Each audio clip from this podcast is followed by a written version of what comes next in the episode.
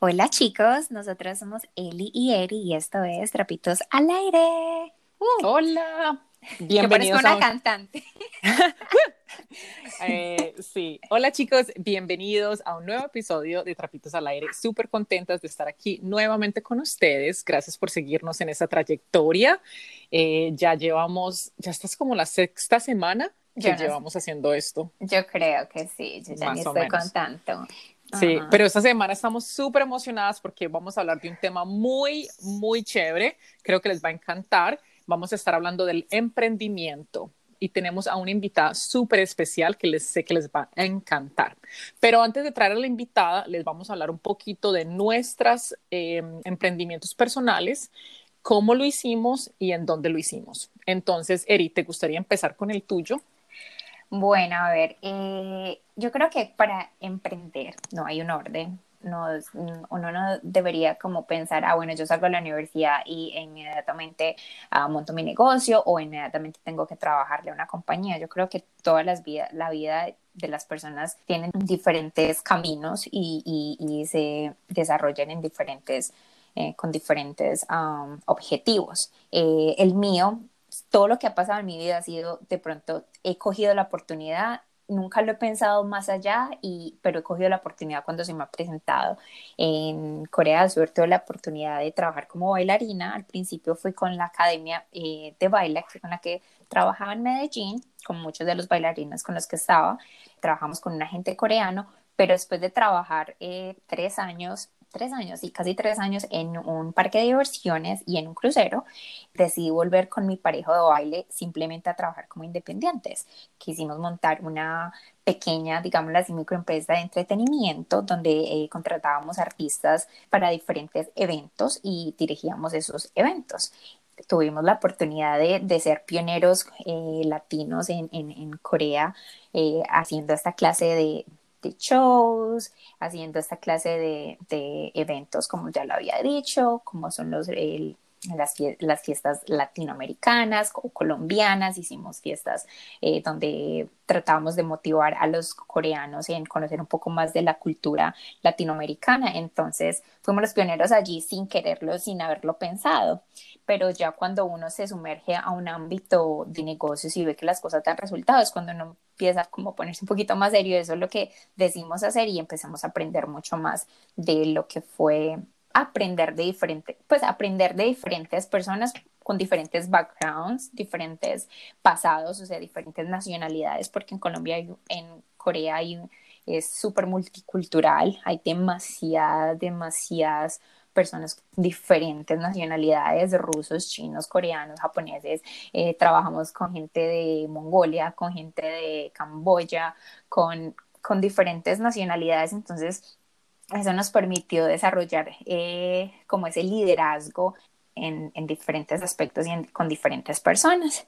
Eh, yo estudié negocios internacionales, entonces creo que puse parte de lo que yo sabía, que había estudiado, lo puse en práctica, pero realmente fuimos muy, muy, ¿cómo se dice? Como cuando no sabes lo que estás haciendo, pero simplemente estás como improvisando a medida que vas haciéndolo eh, hay una palabra, pero no, se me va. no, está bien. Y yo creo que en el emprendimiento muchas veces uno tiene que ser así, uno tiene que improvisar mientras que va creciendo, porque yo creo que lo que ata mucho a no emprender o a empezar sus negocios es el miedo de no ser perfecto. Y yo sé que eso para mí fue algo muy difícil a un principio, porque yo tenía mucho miedo de que, ¿será que sí me va a ir bien?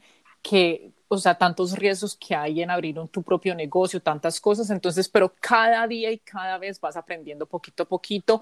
Y mira, cosas tan bellas como ser como el pionero de la música latina en Corea salen de algo que de pronto tú no habías pensado antes. Entonces, es muy, muy impresionante. Y que lo hiciste en un país no tan diferente como lo es Corea. El país es totalmente diferente ahorita con la invitada, porque ya grabamos el episodio con ella. Van a escuchar qué diferente es encontrarse a una cultura, encontrarse una cultura y como le des la asiática, donde tú no sabes el idioma, no sabes ni siquiera qué comen, no saben los comportamientos, no saben cómo, qué tan conservadores o liberales son, entonces vas aprendiendo y te vas sumergiendo a eso, entonces más adelante lo van a escuchar.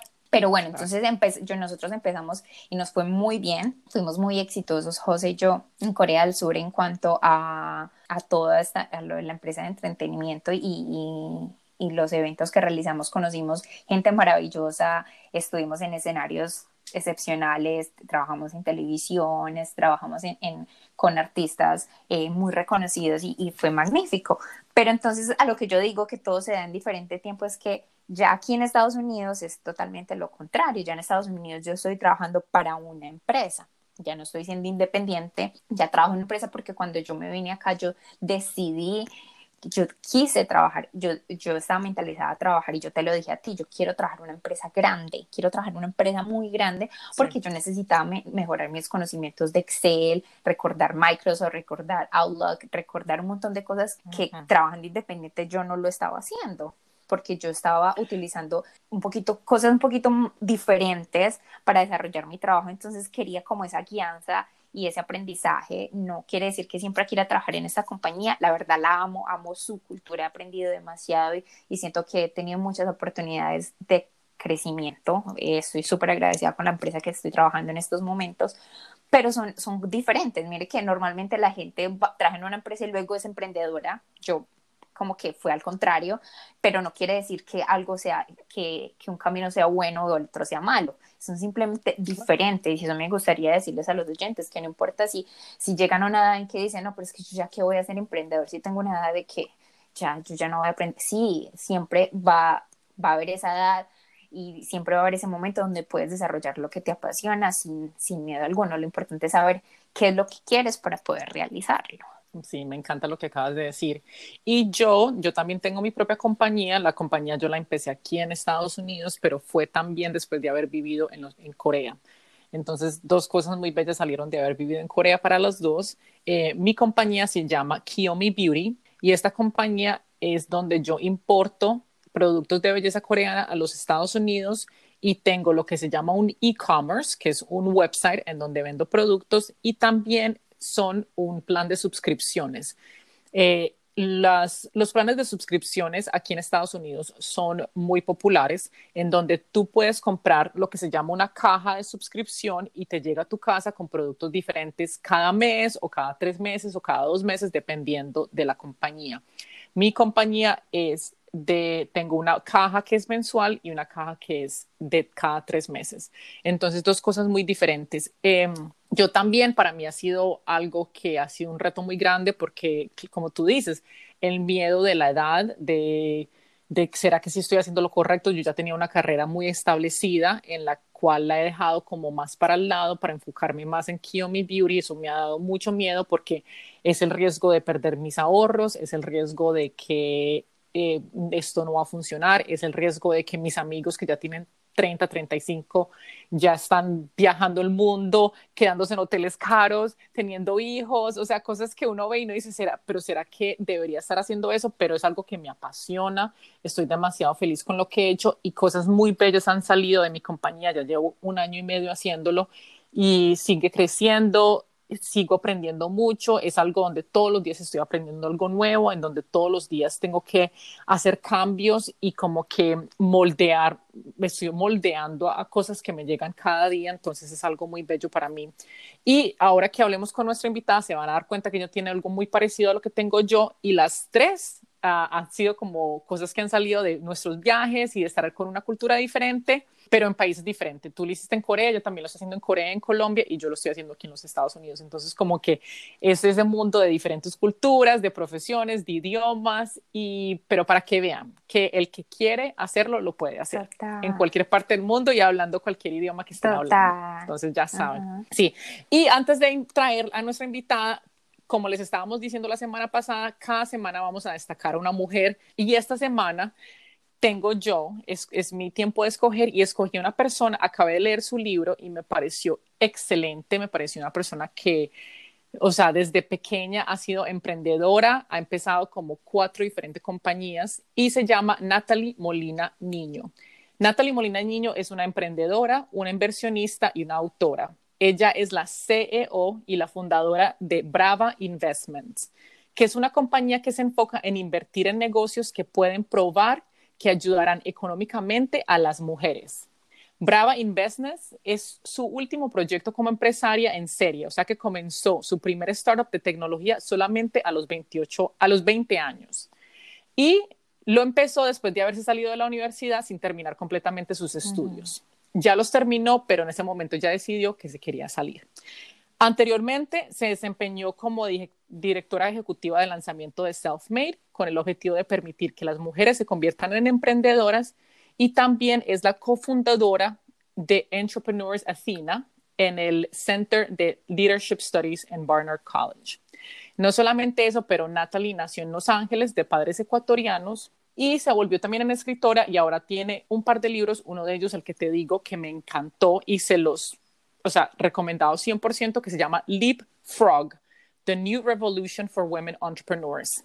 Y para los que no pudieron ahí coger el nombre, los vamos a poner por nuestro Instagram para que lo lean. Qué bueno, me encanta que, hayas, que la hayas traído porque bueno, el, tema de hoy es de emprendimiento y, y, ya saben que nosotras estamos apoyando totalmente a la mujer, quiero que se sientan súper apoyadas, eh, ahorita que, la, que escuchen a Shirley si después tienen preguntas y también de sus propios negocios y quieren saber algo, ella va a dar sus datos o nos pueden preguntar a nosotras, estamos aquí de verdad para crecer juntos porque nosotros también nos falta mucho conocimiento, mucho camino por aprender y la idea es que con este podcast todos juntos podamos crecer eh, tanto mental como emocionalmente, que son dos aspectos que deben ir unidos siempre en nuestras vidas, debemos ir evolucionando súper junticos para poder llegar a ese éxito y, y, encontrar esos, esas pasiones que nos mueven. Entonces, bueno, ya la vamos a traer nos dan unos segunditos, eh, les va a encantar, por favor compartan eso con todas las personas que creen que lo van a valorar. La idea es, es, es siempre eh, motivar, ustedes pueden darle hay, gente que está pasando por situaciones muy duras y los podcasts de nosotros tienen diferentes estados emocionales. Hablamos de cuando el corazón está roto, hablamos de cuando estamos pasando de una traga maluca o cuando una persona nos deja de hablar o hablamos, por ejemplo, cuando la edad nos está afectando. Entonces, hay ciertos temas que ustedes mismos les pueden aportar a esas personas que aman y que, y que pueden escuchar una voz de aliento y que se pueden sentir identificados. Entonces, por favor, compartan este episodio y ya espero que disfruten de nuestra súper invitada. Así quedamos. Bueno, entonces ya estamos con nuestra súper invitada. Ella es una colombiana que fue a realizar ingeniería becada en Corea del Sur. Después de trabajar para grandes conglomerados y empresas consultoras, ahora es emprendedora y fundadora de Glowzone Beauty.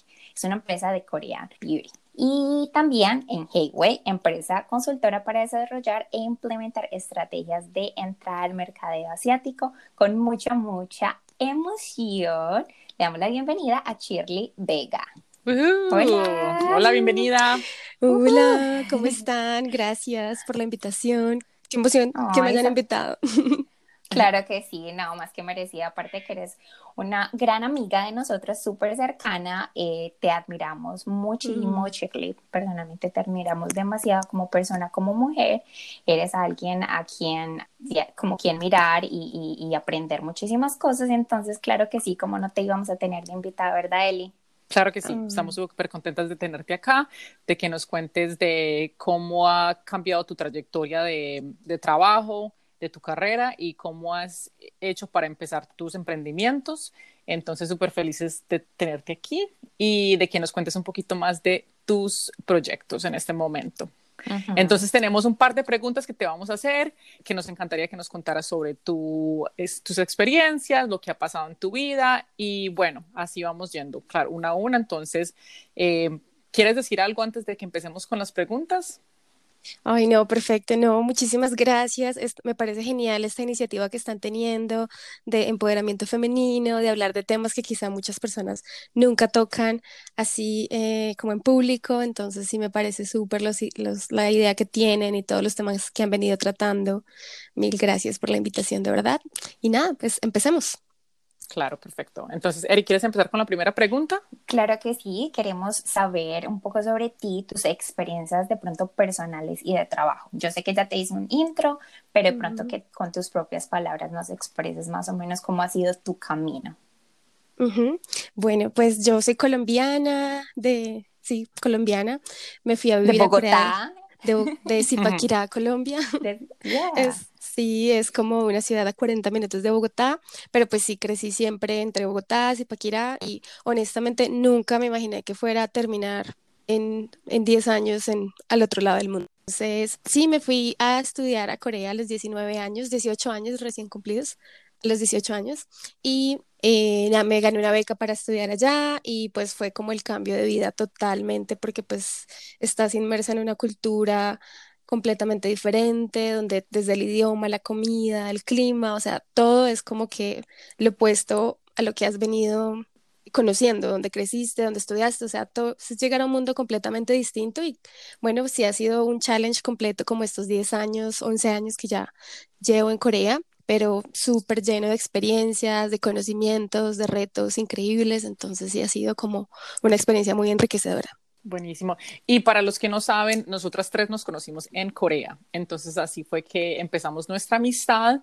y, empezamos como lo que llevamos ahora. Ya llevamos casi tres años de habernos conocido las tres. De pronto, Erisher ya se habían conocido un poquito antes de que yo llegara a Corea, pero eso es lo que tenemos en común, en que las tres estuvimos allá y fue muy bello porque nos dimos como que ese apoyo que uno necesita entre, no solamente entre mujeres, pero entre latinas y entre personas que están eh, en un país completamente nuevo, diferente, como tú dices, donde tú no entiendes ni la, o sea, ni el lenguaje, ni, la, música. Bueno, ni la música. nada, nada nada.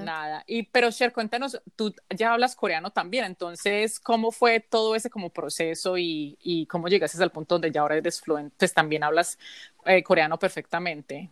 Sí, pues en un comienzo yo eh, me volvía loca, o sea, cuando a mí me dijeron que, o sea, cuando yo apliqué para las becas, nunca pensé que me la fuera a ganar, o sea, siempre tuve el sueño de estudiar lejos y estudiar en otro país y ser como ubicada, como que no tener tantos problemas económicos, pero en, en teoría como que tú lo sueñas, tú aplicas, la luchas, pero, pero pues el porcentaje que te la ganas, o sea, seleccionan dos personas de todo el país y que te la ganes tú es es un milagro, o sea, es como que muy, muy raro. Entonces, eh, obviamente yo pues seguí mi vida normal, yo estudiaba en Colombia, iba a la universidad y hacía mis cosas normal y pues en mi tiempo libre me preparaba para estas becas y cuando me salió fue como que me dijeron, di tú un jueves y viajaba el viernes de la próxima semana. Entonces tenía ocho días, casi menos de diez días para empacar tu maleta, renunciar a tu universidad, dejar tu trabajo, tu novio, decirle a tu familia que te vas a mudar a un país completamente diferente donde pues hace diez años, once años mm nadie conocía Corea del Sur, o sea, tú decías, voy para Corea, ¿y usted por qué se quiere ir para China? Me preguntaban, ah, y yo como que voy para Corea. siempre. La gente, pues, Corea hace 11 años no era, no era lo que es hoy, o sea, nadie conocía mm. Samsung, todo era Japón, de pronto sonaba China, pero pues Corea no sonaba hace 11 años, entonces creo que fue una de las ventajas que yo tuve para ganarme esa beca y bueno, llegar a donde estoy. De entrada, pues obviamente el idioma fue, o sea, fue como que una palma una cachetada de, entrada. O sea, tú llegas al aeropuerto, cuando ustedes llegaron a Corea ya era muy internacional, o sea, ya veías letreros en el metro en inglés, los buses ya tenían horarios, cositos en inglés, pero pues hace 11 años no había ni diccionario electrónico, o sea, no había smartphone. yo llegué a Corea literal, o sea, yo llegaba al aeropuerto y y yo no hablaba inglés, primero que todo mi inglés era pues cero, o sea, muy básico, y pues el inglés de los coreanos no era que fuera muy entendible tampoco, entonces eh, nada, pues desde que llegas al aeropuerto hasta que llegué a mi universidad fue como, o sea, yo, yo miraba las calles, escuchaba a la gente y decía, ¿cómo carajos voy a aprender este idioma? O sea, sonaba terrible, o sea, para mi oído era algo que nunca había escuchado, entonces creo que en esa época sí era, fue un reto total, y yo veía las letricas, o sea, yo veía los palitos y las bolitas en esa época y yo decía, ¿cómo escriben ellos? O sea, era, todo era como tan, tan, tan curioso, como tan, tan nuevo, que yo creo que, pues, a la vez una experiencia muy chévere porque, pues, es como que una lavada de cerebro total y como si volvieras a nacer en un mundo donde tienes que aprender desde hablar hasta comer, o sea, toca aprender todo. y eso es lo que más, sí, eso es lo que más admiro yo de ustedes porque ustedes dos llegaron sin hablar inglés, ni inglés ni coreano a Corea. Eso fue lo más interesante. O sea, yo llegué hablando inglés, obviamente. Entonces es como que para ustedes fue un shock completamente porque fueron dos idiomas que tuvieron que haber aprendido eh, o sea, simultáneamente que eh, llegar a un país donde la mayoría de las personas no hablan español. Eh, si, habla, si, si, hay un si hay un idioma que se habla mucho es el inglés, pero tener que aprender los dos idiomas es muy interesante y las admiro mucho porque las dos aprendieron mucho. Eh, Eri no sabe tanto de pronto, pero obviamente también estudió, eh, aprendió mucho del idioma y fue muy interesante. A mí no me dio la oportunidad y no sé si lo hubiera aprendido, ya a los mayores de 30 ya no es tan fácil tampoco uno aprender un idioma, eh, pero sí me parece muy bien. Y no solamente eso, pero yo he sido em, empresaria y he hecho mi emprendimiento aquí en los Estados Unidos. Ustedes las dos lo hicieron en Corea, que también eso da otro tipo de culturas de trabajos, en fin, entonces me parece muy bien. y, y, y, no solo eso, cuando yo estaba estudiando coreano en la universidad, yo lo estudiaba a través del inglés. Entonces es como, si tú siempre vas a tener también esas, esas dudas de en inglés porque tampoco es tu primer idioma y aprender un idioma a través de otro idioma que es no, tu, no es tu primer idioma es una cosa loquísima. Pero lo que dices es verdad, Shirley, cuando uno llega a un país lo primero que debe aprender es de su cultura y si uno quiere desarrollarse profesionalmente, amorosamente, lo que sea, cualquiera que sea su objetivo, se tiene que uno emergir en, esa cultura y tiene que, que, vivir con ella, aceptarla, porque tú eres la persona que está allá, o sea, tú eres la que se, se tiene que adaptar a la cultura, no la cultura no se puede adaptar a ti porque te va a rechazar, te va a sacar. Entonces, no, perfecto, claro, me imagino que eso fue lo primero que hiciste y, y, sobre todo para los, aquellos empresarios que nos pueden estar escuchando que quieran eh, tener sus negocios o tener franquicias en otros países, eso es lo primero que se debe hacer porque muchas empresas cometen ese error, no aprenden de la cultura y cosas que les funcionan en su país natal no funcionan de la misma manera en el país que quieren montar el nuevo negocio, la franquicia que desean. Entonces, muy valedero lo que dices. Completamente. Entonces, la, otra pregunta es, ya que hicimos la introducción, hablamos un poquito de que tú tienes dos compañías, lo que es Glow Sun Beauty y lo que es Hayway, pero nos querías, nos podrías decir un poquito más sobre cada una, eh, qué es y en qué te enfocas en cada una de las dos. Sí, claro. Bueno, yo cuando, bueno, después de haber estudiado a mi universidad, empecé trabajando en, yo soy ingeniera de profesión y empecé trabajando en en empresas de ingeniería, eh, pero pues era muy, muy difícil. Obviamente ser mujer ingeniera en plantas de producción en Corea del Sur no es el trabajo más amado por las mujeres. Entonces sí, obviamente trasnochaba mucho, bueno, me dio muy duro la, la, cultura y era algo con lo que yo no me hallaba. Yo decía, si me voy a quedar en Corea después de cinco años de estar lejos de mi familia estudiando y me voy a quedar trabajando, quiero que sea por algo que yo disfrute, que sea un ambiente que yo ame eh, del trabajo y que sea algo que realmente me haga crecer como persona y como profesional. O sea, que si yo me voy de Corea el día de mañana, me sea útil. Yo decía, pues plantas de producción no hay, pues no hay en todo el mundo. Corea es un país de manufactura full, pero no en todos los países. No es algo en lo que yo me quería enfocar al 100%. Y bueno, eh, tuve la oportunidad de trabajar en Amore Pacific que es la empresa, una de las empresas más grandes de cosmética en Corea del Sur. Y gracias a esa experiencia, pues aprendí y me empapé muchísimo sobre el tema de la belleza. Em, yo estudiante ya había intentado emprender exportando, pues no emprender como oficialmente, pero sí exportaba cosméticos como para hacer un dinero extra en mi universidad, porque pues la beca no me daba el dinero suficiente para sobrevivir, o sea, era muy justo. Entonces yo descubrí que pues todos los extranjeros que viajaban a Corea se enamoraban de la belleza coreana y pues los niños de, intercambio que venían y se iban, después de haberse devuelto a sus casas me decían, Shir, mira, se me acabó tal crema, se me acabó tal producto, me lo puedes comprar y enviar. Y yo empecé así, empecé haciéndole favores a mis amigos extranjeros, como yo era la única que me quedaba en la universidad, pues constantemente, o sea, todo el mundo se iba, venía, y yo seguía porque yo era estudiante regular. Entonces así empecé y fue como me fui enamorando poco a poco del, de la cultura, de la belleza coreana, de todo el tema coreano. Y bueno, así es como que se, mete en la, se me mete en la idea el tema de crear empresa en un futuro y yo digo, bueno, tengo que aprender esto y algún día si me voy de Corea, quiero crear o llevarme marcas coreanas a Colombia, porque pues en Colombia, como en Sudamérica en general, em, todo es enfocado al maquillaje, pero muy, hay muy poca conciencia del cuidado de la piel, hay muy poca conciencia de realmente em, que la belleza viene de adentro hacia afuera, que todo se enfoca en los ingredientes, muy poca gente sabe qué se pone en la cara. Entonces, me pareció muy chévere aprender de todo eso.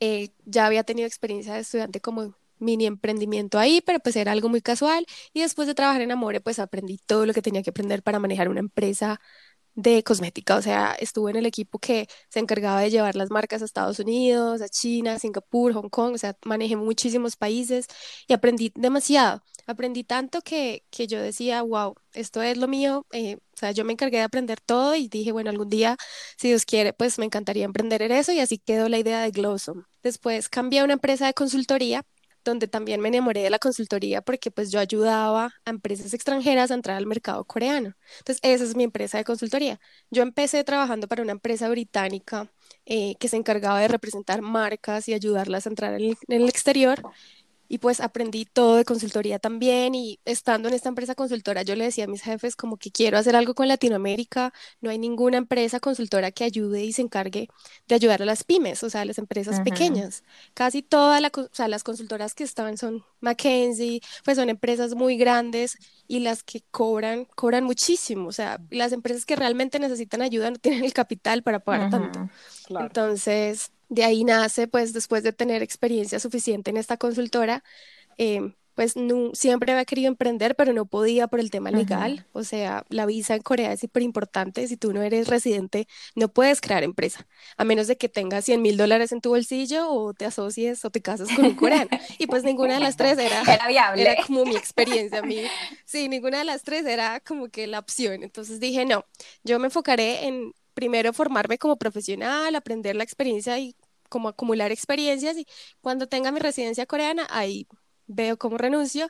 Y bueno, el año pasado se me cumplía la residencia en mayo y pues duré casi seis meses, ocho meses preparando mi retiro de la empresa. O sea, yo duré ocho meses súper mentalizada y dije, bueno, ¿cómo voy a empezar la empresa de belleza?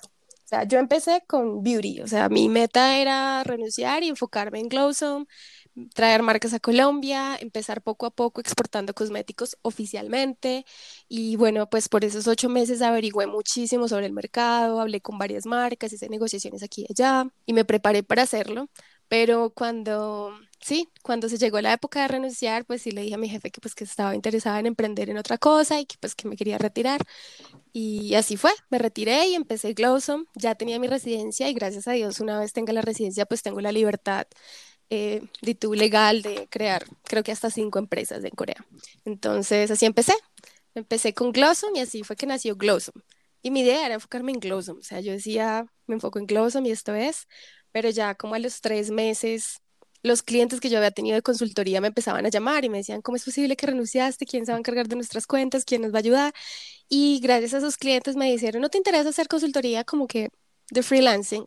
Y yo como, ¿por qué no? O sea, uno de emprendedor siempre necesita un ingreso, o sea, a menos de que hayas ahorrado muchísimo en tu vida, o sea, siempre vas a necesitar un ingreso extra. Entonces lo empecé así, empecé las dos y bueno, ya como a los cuatro meses conocí a un socio eh, americano en Corea y él pues tenía una visión muy parecida a la mía. Él me dijo, ¿por qué no hacemos la de consultoría oficial? Yo te ayudo, tú te enfocas en Glosson un 70%, un 70% y el resto pues yo te ayudo con la de consultoría mientras ponemos una base sólida y bueno, gracias a Dios ya pasó casi un año y hoy en día las dos empresas están sólidas, están establecidas, las dos empresas pues ya caminan solitas y bueno, gracias a Dios nos ha ido muy y total, bien. Y eso es lo que hemos, eso es, lo que hemos visto a través, pues porque te conocemos y, te hemos seguido. Eh, y, nos, y nos resuelves una de las preguntas es por qué te habías decidido enfocar en la belleza y creo que yo siempre, siempre, desde que salí de la universidad, yo estudié negocios internacionales y siempre pensé, yo quiero un negocio, pero yo no sé de qué. Yo quiero un negocio, yo sé que yo quiero un negocio, yo quiero ser independiente, pero yo no sé de qué. La, hay gente que desde pequeño saben qué quieren hacer, pero yo no creo que ustedes dos que tienen una que tienen su empresa de belleza desde pequeña dijeron yo quiero vender productos de belleza nunca a las dos les pasó eso por la cabeza. Las experiencias son las que los llevan a uno a tomar diferentes decisiones y irse por diferentes caminos. Y eso es lo que he visto.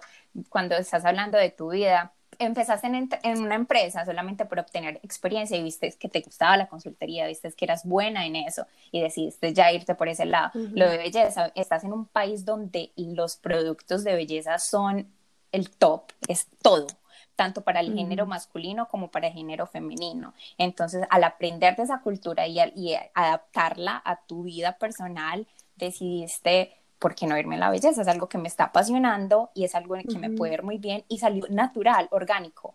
Realmente te, te salió, te salió totalmente orgánico y creo que así muchos de los negocios y de, y de las ideas de emprendimiento salen, porque uno, hay muchas personas, honestamente, yo sé que, que saben que quieren desde el principio, ellos saben, yo quiero ser una escritora y yo me enfoco desde pequeño a hacer eso, pero muchas personas como yo, por ejemplo, no he sabido, yo siempre he dicho, quiero un negocio, un negocio, un negocio, pero ¿de qué?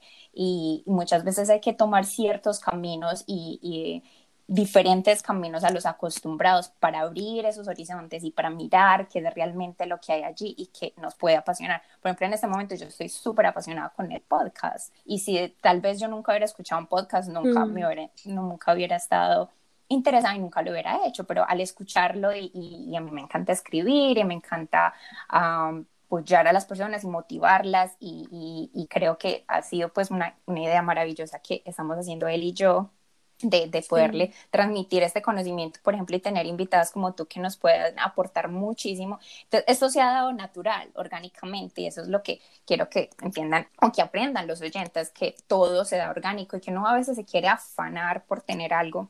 No es que debo vender, no sé, así sean frijoles.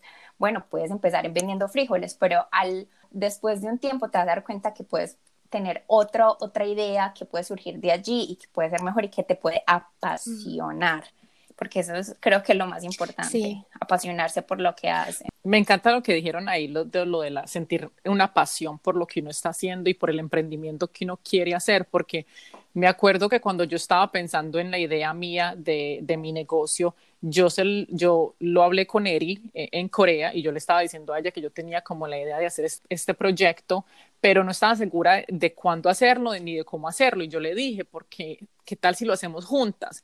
Y Eri fue muy honesta conmigo y me dijo, no me siento en el punto correcto de mi vida, ni me siento que es el proyecto correcto para mí en este momento, y yo sé que para ti es algo que te apasione, que lo quieres hacer, y, y, obviamente te apoyo y, te voy a apoyar en lo que más pueda, pero para mí no es lo correcto. Entonces, es muy bello poder saber, porque cuando uno hace un emprendimiento, en verdad uno tiene que sentir que es algo que lo apasione a uno y que uno se sienta que en verdad le va a dar el 100%, porque es muy importante lo que dijiste, Cher, que al principio uno no está haciendo ingreso, al principio uno tiene que buscar formas de eh, o sea, de, traer dinero, porque uno también tiene que vivir, uno, no, o sea, nosotros no vinimos de papás que de pronto nos, nos den un montón de dinero, entonces hay formas. Yo también hago consultoría para eh, lo que son non-profits aquí en Estados Unidos y eso es la forma en que yo hago mis ingresos, porque mi compañía como la tuya ya están establecidas y ya como que ellas mismas se hacen su dinero para seguir al tope de lo que tienen que estar haciendo, pero para mis ingresos no sería lo suficiente. Entonces uno es como que tener que seguir buscando formas de cómo decir, cómo hago, o sea, cómo hago esto que me apasiona a mí y cómo hago esto que yo en verdad lo quiero hacer, pero pudiendo vivir, teniendo que pagar renta, teniendo que seguir viajando, vistiéndose bien, saliendo a rumbear. Sin dejar de hacerlo bueno, sí, sí, totalmente. Sí, es verdad. Bueno, entonces, em, también te queríamos preguntar, estamos hablando mucho de lo de las tradiciones, de los cambios entre países. Eh, ¿Nos cuentas un poquito de las diferencias de trabajar en Corea, Colombia eh, y también Eri, si nos quieres contar un poquito, y yo les cuento un poquito de lo que me parece a mí en Estados Unidos? Bueno, las diferencias de trabajar como empleada o como emprendedora. De pronto como emprendedora, porque estamos hablando más de eso ahora. Vale, pues como emprendedora, Corea realmente me ha parecido que es el paraíso del emprendimiento. O sea, no sé muy bien, bueno, ahora que llevo en Colombia casi cuatro meses, eh, he visto también que Colombia es muy activa, pero Corea, pues si tú eres extranjero y tienes la capacidad de emprender y hablas el idioma coreano, es un país que te abre las puertas muchísimo. Entonces ellos te dan muchísimo apoyo, el gobierno tiene bastantes programas de apoyo al emprendimiento, te dan eh, incubaciones, te dan programas de desarrollo.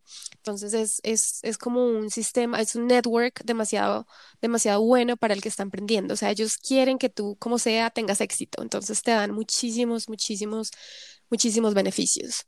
Entonces, en ese lado, por ese sentido, sí me he sentido, por ese lado sí me he sentido bastante mm, afortunada de estar como emprendiendo en un país como Corea, porque realmente te apoyan demasiado. O sea, ellos hacen lo que sea porque su nombre siga creciendo, ¿me entiendes? O sea, tú estás promocionando Corea en el exterior, estás vendiendo belleza coreana, como sea, te van a apoyar.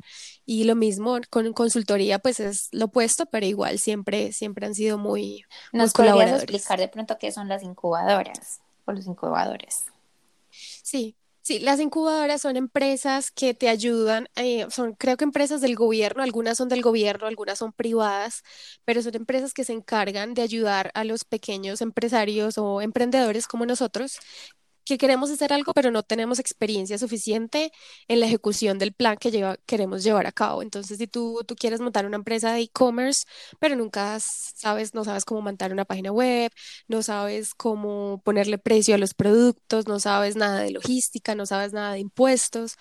Entonces, ellos te dan como una capacitación virtual o presencial y te ayudan a formarte para que realmente tomes las mejores decisiones en tu negocio. O sea, cuando uno emprende, las, creo que la toma de decisiones es una de las cosas más importantes y muchas veces cuando no tienes la experiencia suficiente es muy fácil coger el camino equivocado. Entonces, eh, tener la asesoría de personas ya expertas en el tema ayuda bastante para que uno como que se encamine bien y vaya por, por la dirección Total, Y Eliana ha tenido esos mismos incubadores, incubators aquí en Estados Unidos, ¿verdad? ¿Cómo te ha ido con ellos acá? Sí, y mira, lo más interesante de todo es que cuando yo estuve en Corea también, lo que está diciendo Cher es que en verdad que tienen muchas oportunidades para las personas que son extranjeras.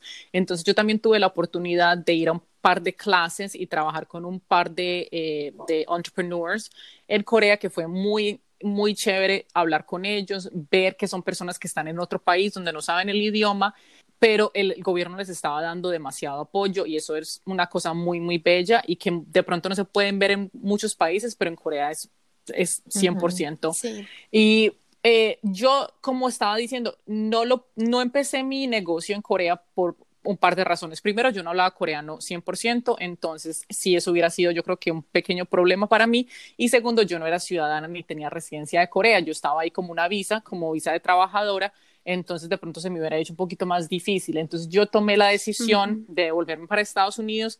Y lo mismo, aquí en Estados Unidos también he tenido mucho apoyo de diferentes compañías, eh, de gente que he conocido y también de, de incubadoras como lo que dices tú. Yo ya he hecho dos incubadoras una en donde también al final uno hace competencias de mm, lo que se dicen como que pitch, un pitch deck, que es como cuando estás presentando tu compañía y he hecho dos de esas que han sido muy chéveres también. Entonces, sí, hay, eh, tienes la oportunidad de buscar a ver qué el gobierno o la ciudad donde tú estás, eh, qué oportunidades hay para, eh, para ti, para tu empresa.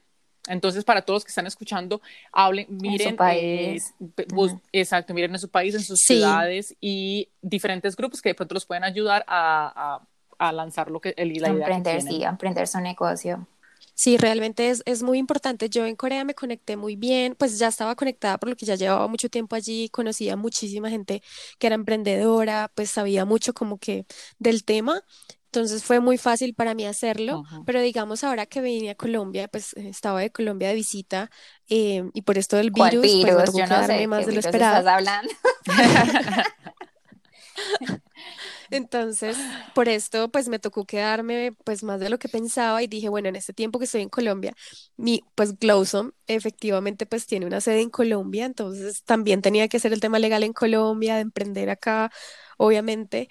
En, y pues estuve en todo ese proceso y eh, en Colombia también hay muchísimos, muchísimos eh, grupos de startups, de apoyo al emprendedor, fondo, gente, o sea, hay un, hay un clúster enorme de este tema y realmente que si no hubiera sido por el virus yo hubiera seguido en reuniones porque si duré como un mes activamente viéndome con empresas, con inversionistas potenciales, con gente que estaba interesada en mi proyecto, que querían ayudarme a entrar aquí o allá, entonces sí tuve la fortuna como de, me pareció que Colombia o en especial Bogotá tiene como un buen un buen círculo social para, para desarrollarte y crecer como emprendedor. Qué bueno, qué bueno escuchar eso. Voy a entrar un poquito por un lado más oscuro, de pronto puede ser oscuro, de pronto no, pero me gustaría saber si te has sentido discriminada por ser mujer en alguno de los países, en alguno de los momentos en los que has tratado de, de, continuar con tu empresa o, o, presentado tu proyecto o de pronto hasta trabajar, te has sentido discriminada por ser simplemente mujer? Sí, claro que sí. Bueno, eh, como ustedes saben, yo llegué a Corea hace 11 años y cuando llegué a Corea em, todavía estaba esa mentalidad machista de los hombres son ingenieros, las mujeres amas de casa, eh, tú estás para estudiar y cuando te gradúes te casas y así es la vida. Entonces, obviamente cuando yo estudié ingeniería industrial e información de sistemas y cuando salí a buscar trabajo, mi primer sueño laboral era ser, eh, trabajar para el equipo de producción o automatización de procesos, optimización de procesos y apliqué pues en todas las empresas posibles en las que yo veía opción. Y empecé a hacer esto pero en cada entrevista que iba era una decepción total porque eran solo hombres, creo que yo era una de las mujeres contadas en las entrevistas y cuando me miraban era como que, ay no, pero eh, tienes una cara muy bonita, eh, ¿qué te parece si trabajas con nosotros en el área de marketing? Necesitamos una niña así como tú para que se encargue de ventas o de marketing, tienes un muy buen perfil para esto o lo otro, más no para lo que yo quería hacer. Y mi primera, mm, como mi primera etapa de, de búsqueda de trabajo fue muy dura porque pues todas las empresas a las que yo aplicaba eran empresas de plantas de producción, eran constructoras, pues eran todo relacionado al tema de ingeniería, que en Corea es de muy, muy de, de, hombres, muy pocas empresas contratan mujeres para los cargos a los que yo estaba aplicando. Entonces siempre me decía, me salían con comentarios así como de, ay, ¿te parece si te ponemos en tal equipo? o si quieres trabajar en tal, en la sección de operaciones, em, en los dormitorios no tenemos dormitorio para mujeres, entonces no te podríamos dar el trabajo porque pues no podemos cambiar la regla solo por una empleada. Entonces, o sea, a veces cosas que uno no se esperaría en un país tan desarrollado.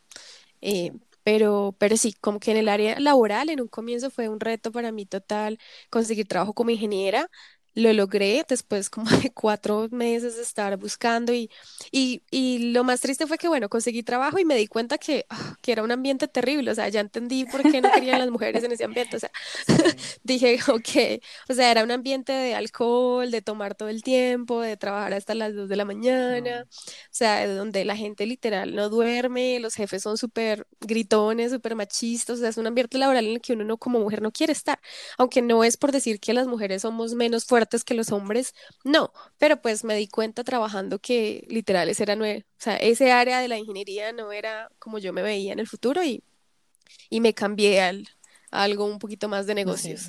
y con, tus emprendimientos, ¿has sentido que de pronto has sido discriminada por de pronto por algún, no sé, alguna compañía con que has trabajado, algo de belleza? No, no sé si te has tenido problema con eso ahora que tienes tus dos compañías. Eh, no, sabes que con el emprendimiento ha sido una experiencia completamente diferente. O sea, el ser emprendedora, el ser mujer y el hablar el idioma ha sido increíble para mí. O sea, yo siento que la cultura coreana me ha aceptado de una manera excelente, lo ven como que, wow, qué, qué valiente, qué chévere que estás emprendiendo. Mis compañeros del trabajo de todas las empresas donde estuve cuando se enteraron también me felicitaron mucho y en teoría los coreanos te apoyan demasiado, o sea, como que dicen, wow, eh, me encantaría tener como la valentía que tienes tú, porque en Corea la gente juega mucho al papel de la seguridad social, ¿no? O sea, nadie quiere tomar el riesgo de no tener trabajo, de lucharla para ganarse el dinero, digámoslo así todo el mundo quiere como algo seguro y, y pues yo tomé el riesgo y, y, sí, la verdad que siento que mm, gracias a Dios nunca me he sentido discriminada por ese, por ese aspecto. Sí.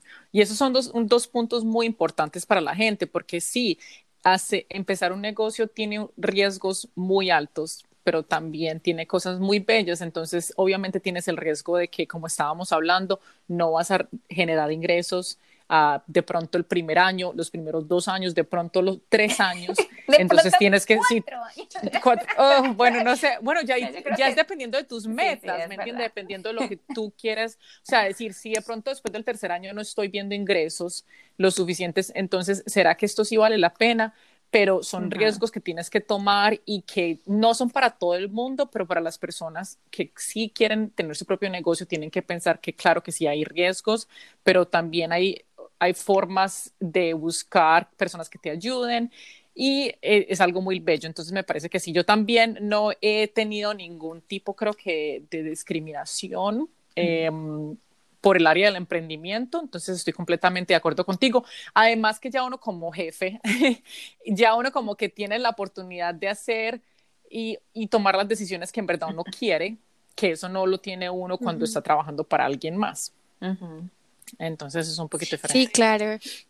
Y bueno, y siento que también el, el empoderamiento el empoderamiento femenino está muy, muy en auge en muchos países. O sea, incluso en Corea apoyan demasiado las mujeres que están emprendiendo. Entonces siento que, siento que estamos en la época perfecta para, para tomar ese tipo de riesgos. Y pues si eres joven, no tienes muchas responsabilidades.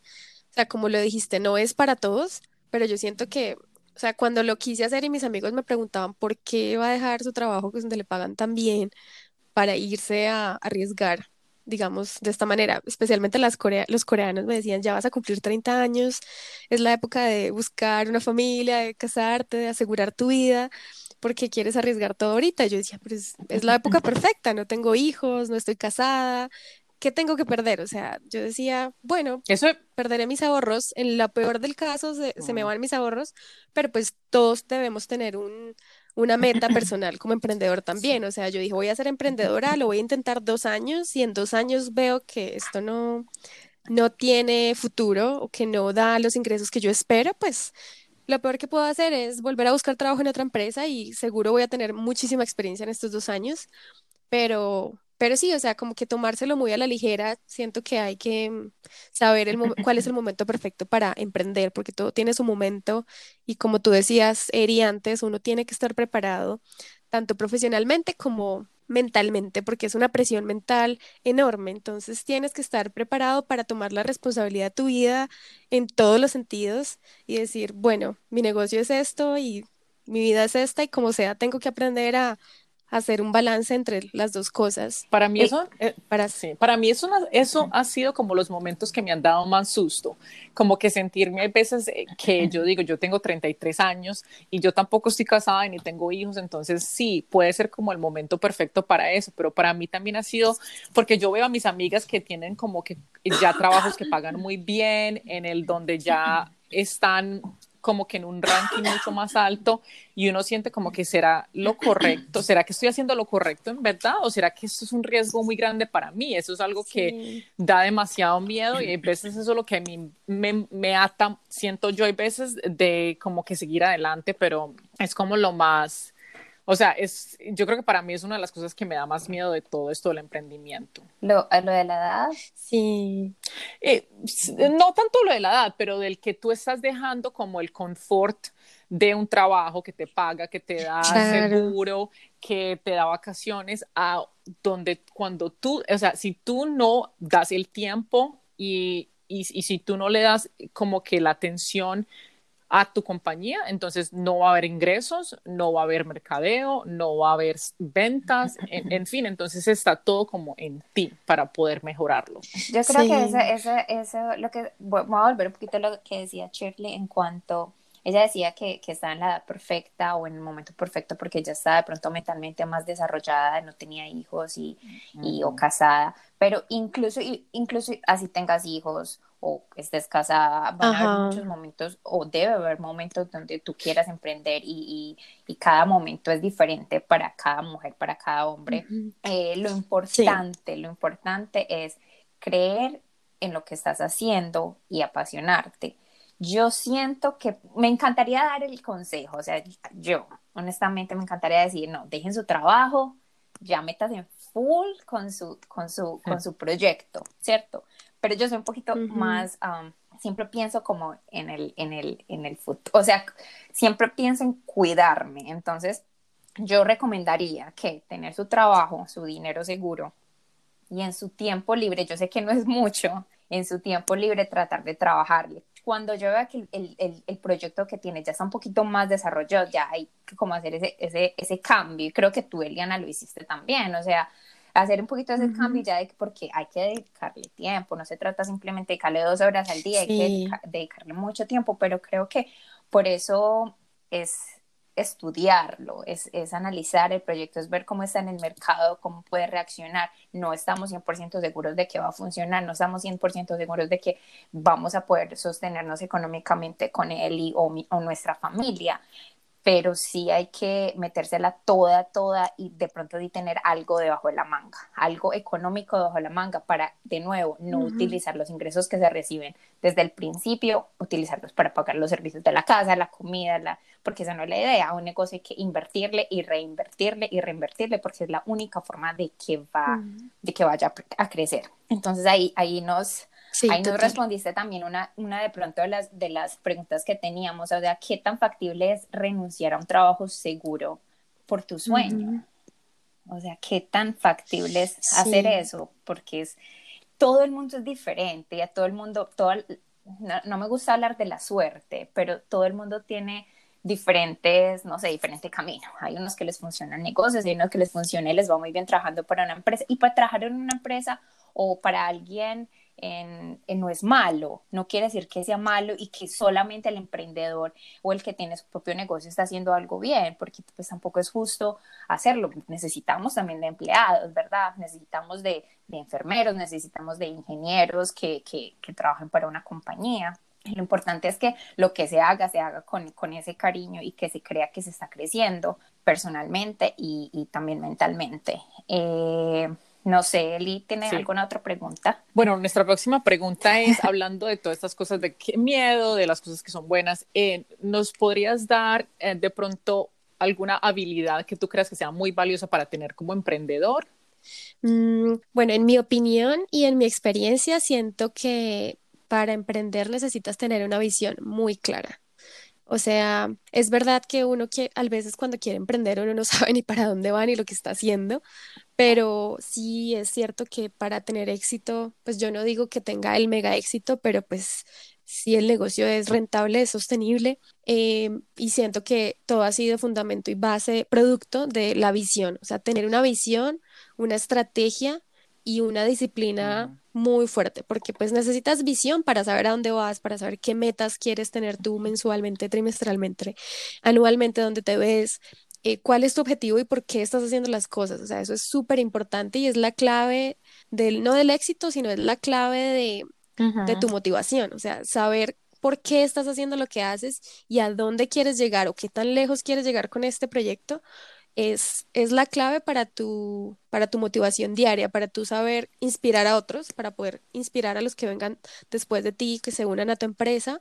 Y es obviamente también una, es muy importante para crecer la empresa. O sea, el, cuando, cuando creas empresa, creo que la visión es una de las cosas más importantes. Obviamente después de la visión ya viene saber ejecutarla, o sea, es tener una, una estrategia y una organización muy, muy buena para, para llevar ese calendario, para tener una actividad, o sea, levantarte con ese propósito y irte a dormir analizando cuáles fueron tus resultados del día. Siento que eso es súper esencial como emprendedor, porque digamos, algo que a mí me dio muy duro y que realmente me dio durísimo fue que yo toda la vida estuve trabajando para una empresa y siempre tuve, estuve debajo de una empresa muy organizada, estuve debajo de empresas que eran muy buenas en su protocolo, en su forma de hacer las cosas, los procesos.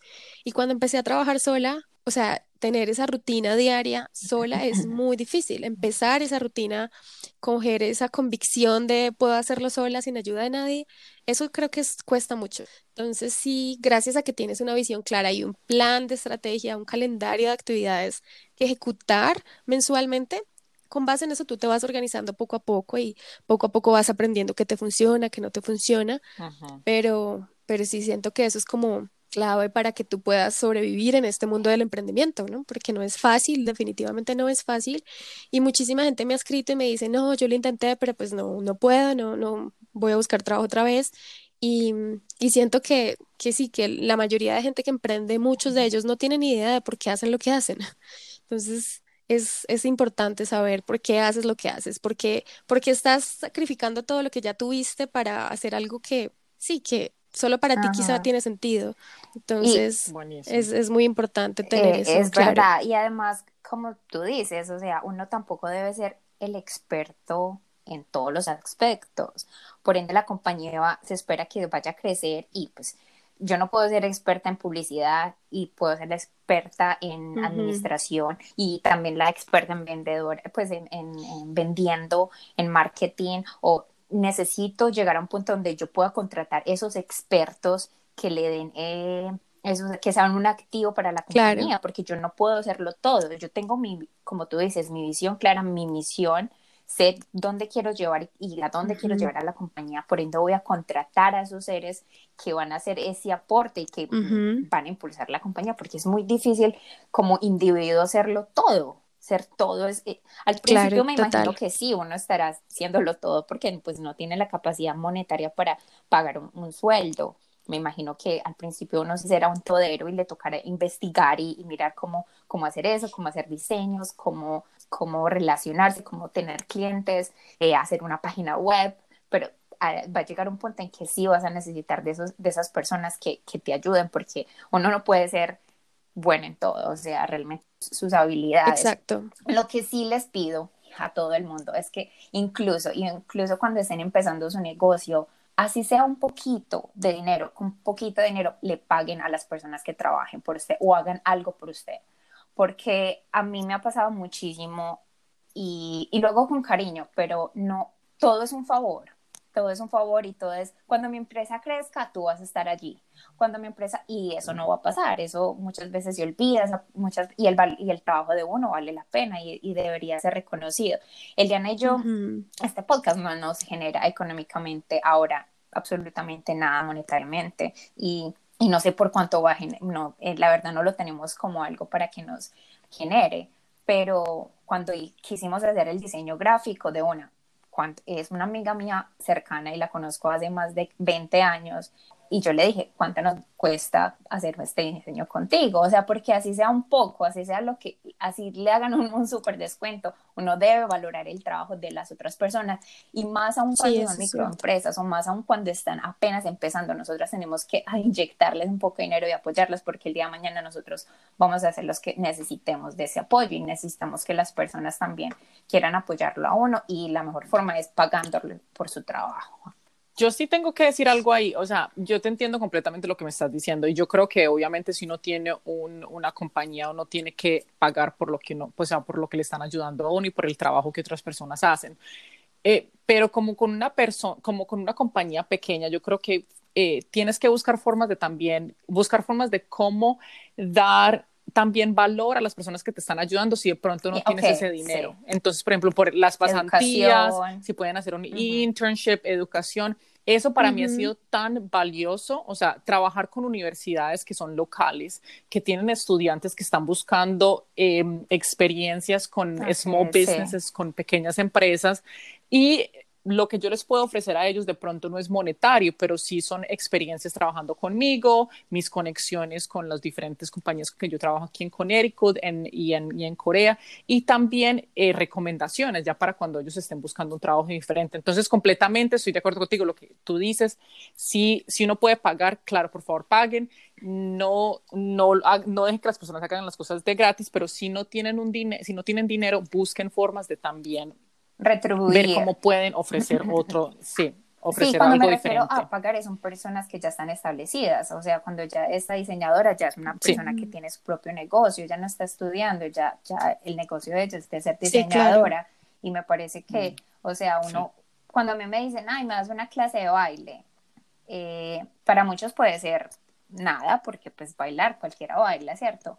Pero yo pagué a todos mis talleristas por ir a una clase, yo madrugué, gastaba pasajes, tenía que pagar la academia donde estaba, o sea, yo he invertido mucho en el baile, económicamente he viajado solamente por tomar e ir a, ir a congresos de baile, entonces siento que la gente debe tomar como valorarlo, o sea, yo sé que la gente es como, hey, enseñámonos pasitos, o, o no sé, eh, me imagino que ustedes, ay, mándame una, un producto, yo lo trato, porque apoyemos, o sea, una cosa es la amistad, pero si uno es tan amigo y sobre todo si uno sabe que una persona está empezando un negocio, uno debe tratar de, si necesita algo de ellos, pagar de alguna u otra forma, porque es que tengo demasiadas experiencias de que las personas sí quieren las cosas gratis, siempre. Sí, es verdad. En, en, en, esto de los negocios, sí, muchísima gente quiere todo gratis, eso es cierto. Bueno, y nuestra última pregunta, porque somos también un podcast de relaciones, eh, te queríamos preguntar eh, ¿Cómo ha sido mantener relaciones personales mientras estás abriendo tu propio negocio? Así sean de amistades o Ay, sí, cuéntanos un poquito de tu brasileño. pues eh, ha sido un challenge para, para mi novio más que todo, en cuanto para mis amigos, para, sí, creo que para mi círculo social en Corea eh, fue claro cuando yo empecé a emprender, porque yo creo que le dije a todos mis amigos, de ahora en adelante, eh, pues no voy a tener tanto tiempo para salir con ustedes porque pues estoy emprendiendo y emprender toma mucho tiempo. Realmente los fines de semana no vuelven a ser fines de semana porque tienes muchas cosas que hacer. Entonces, si tú un fin de semana yo planeo, pues yo trato de planear todo mensual, de tener todos mi mes siguiente planificado, si es para Glowsome y para consultoría, pues sí me enfoco como en horario de oficina normal.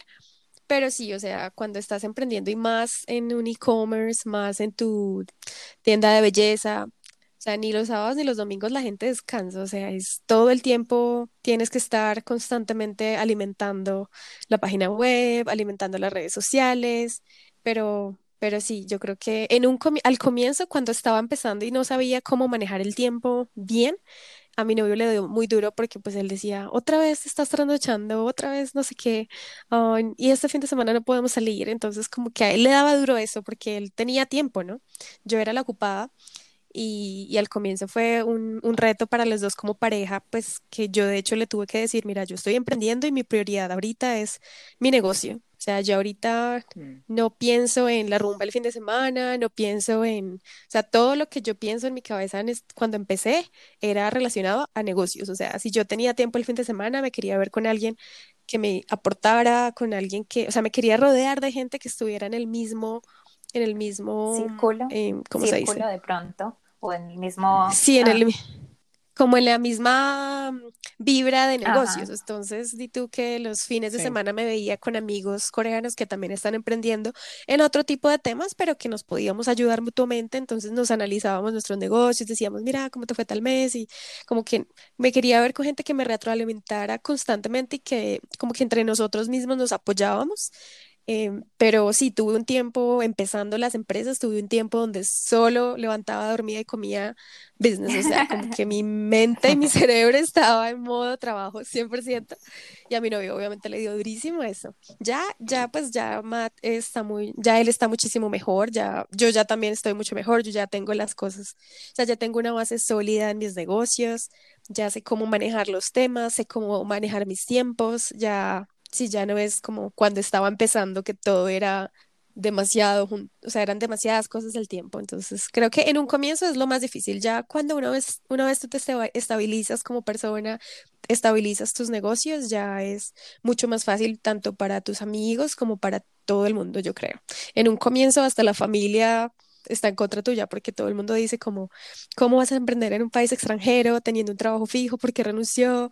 Entonces, como que explicarle a tu familia que dejaste el trabajo fijo por emprender no es fácil tampoco. Yo creo que eso, pero pues, eso, qué pena te interrumpo, pero eso es un punto muy importante lo que estás diciendo ahí. O sea, son esa, la, la, la familia, los amigos y la pareja influye mucho en que uno quiera sacar un proyecto adelante, porque hay ellos sin quererlo, sin quererlo, están siendo vibras negativas, están siendo, son esos, esos como, eh, esos, esos, digámoslo así, demonios chiquiticos que están en tu oído como diciendo, no lo hagas porque mira, no, no tienes seguridad social, eh, no, no vas a estar estable, no vas a poder comprar una casa porque pues quién te va a prestar si vas a ser un emprendedor y todavía no vas a tener dinero, no vas a poder es. Entonces ellos sin quererlo eh, te, están te están dando esa negatividad y te están de pronto parando y es difícil porque igual es, eh, la, la, cultura de pronto latinoamericana o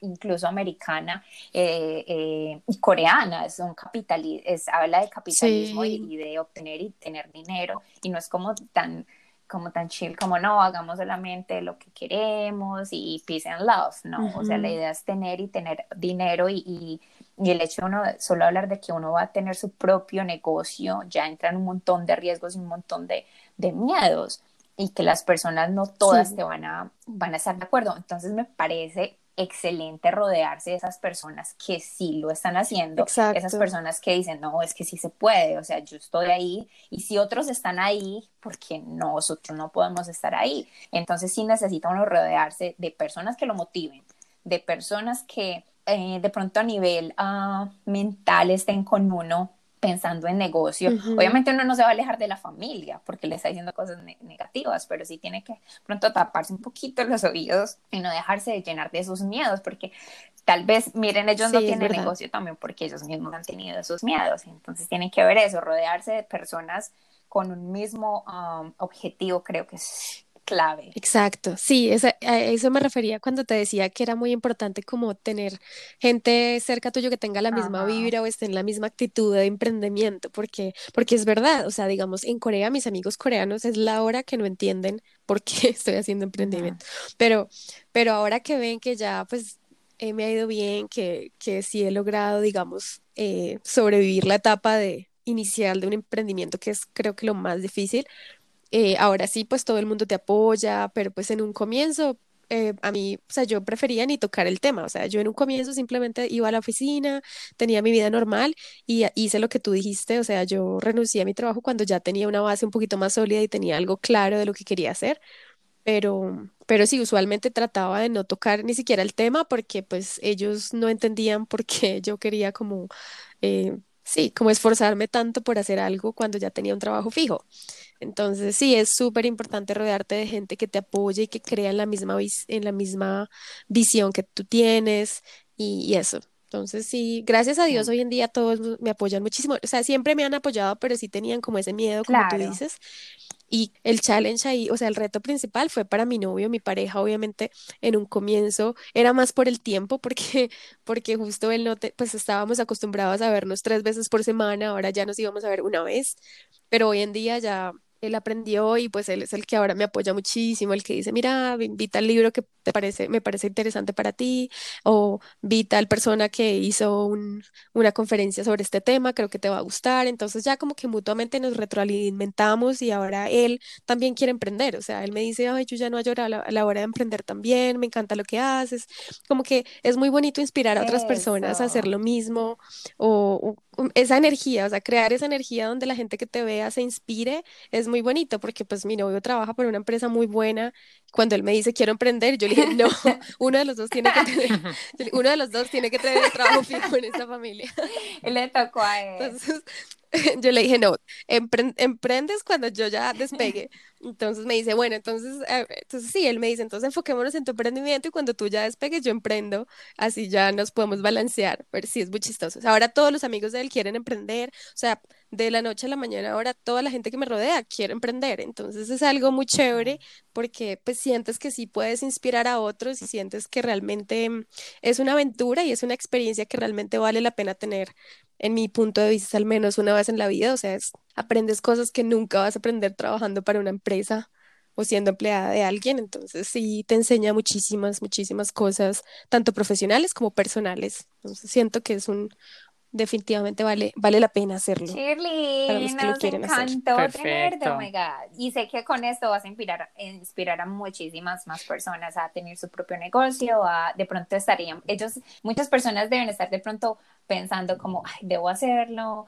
qué hacer, no, eh, la idea es, lo más difícil es tomar la decisión. Eso es lo más difícil, empezar y decir, lo voy a hacer. No importa qué, empezar a estudiar, eh, escuchar gente que ha logrado, que lo ha logrado, cómo lo ha hecho. Creo que es una clave súper importante y por eso te queríamos traer, porque es un ejemplo, es un ejemplo de de prosperidad y de, y de emprendimiento.